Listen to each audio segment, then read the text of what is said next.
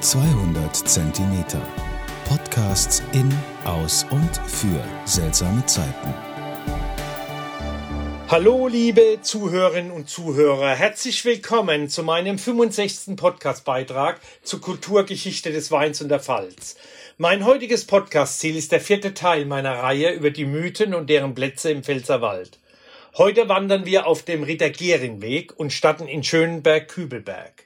Dieser Weg führt uns in das dunkle und blutige Mittelalter unserer geliebten Pfalz. Aber zunächst zur Anfahrt. Über die A6 Fahrt Richtung Saarbrücken und Kaiserslautern kommend, die Ausfahrt Bruch, Mühlbach, Miesau nehmen und auf der K9 in Richtung Miesau nach Schönenberg-Kübelberg.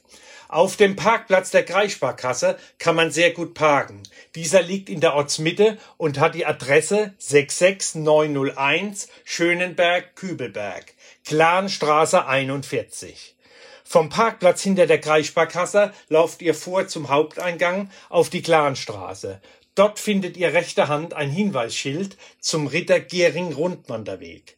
Ein 28 Kilometer langer Rundwanderweg, der auch sehr gut auf ausgebauten Feld- und Radwegen für eine Radtour geeignet ist.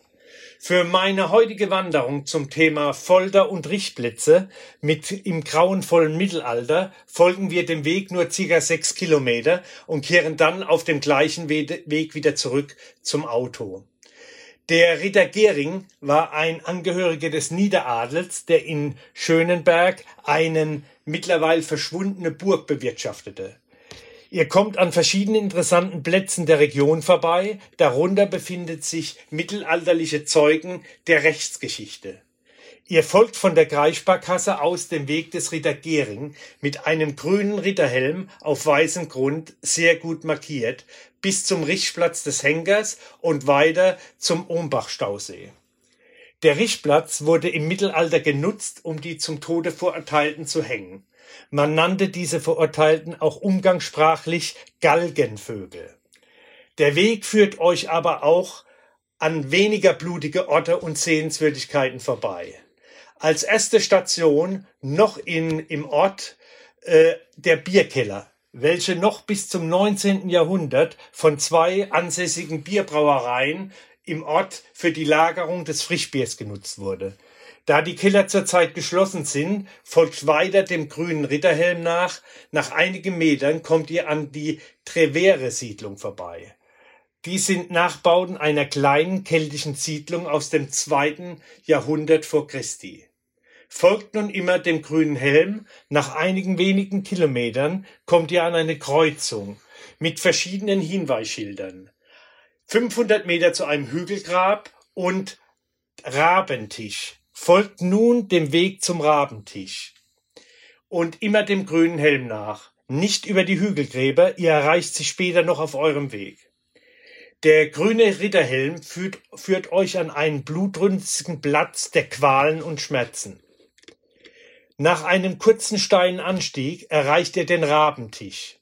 Im Gegensatz zu den Halsgerichtsstätten an denen die Verurteilten gehängt wurden, richtete man hier im Mittelalter auf einem Steintisch die Verurteilten mit dem Schwert oder dem Beil. Nach dem Abbrennen der Körperteile hat man die Verurteilten noch lebendig auf, den, auf ein Rad gebunden, um sie dem Vielfraß der Raben oder Wildtiere zu überlassen. Die so hingerichteten wurden über einen längeren Zeitraum zur Abschreckung ausgestellt, bis die Raben sie zerhackten aufgefressen haben. Was war das für eine brutale Zeit im Mittelalter? Schnell verlassen wir diesen gruseligen Platz auf der Rückseite des Rads wieder bergab, immer dem grünen Helm nach. Der Weg führt uns an einem Zaun eines Militärgeländes entlang, immer dem grünen Ritterhelm nach. Nach einigen hundert Meter erreichen wir einen ausgetrockneten Weiher mit dem Namen Heidenweiher und einigen Schritten weiter das Hügelgrab, eine Replik einer dort gefundenen Grabstätte aus der keltischen Zeit. Zur Entspannung führt euch der Weg nun vorbei an Wiesen und Kuhweiden. Ihr erreicht nach einigen Kilometer den Galgenhügel, der Richtplatz des Gerichtsschultheißen aus Schönberg. Hier wurde noch bis 1794 die Urteile der zum Tode Verurteilten per Halserhängen vollstreckt.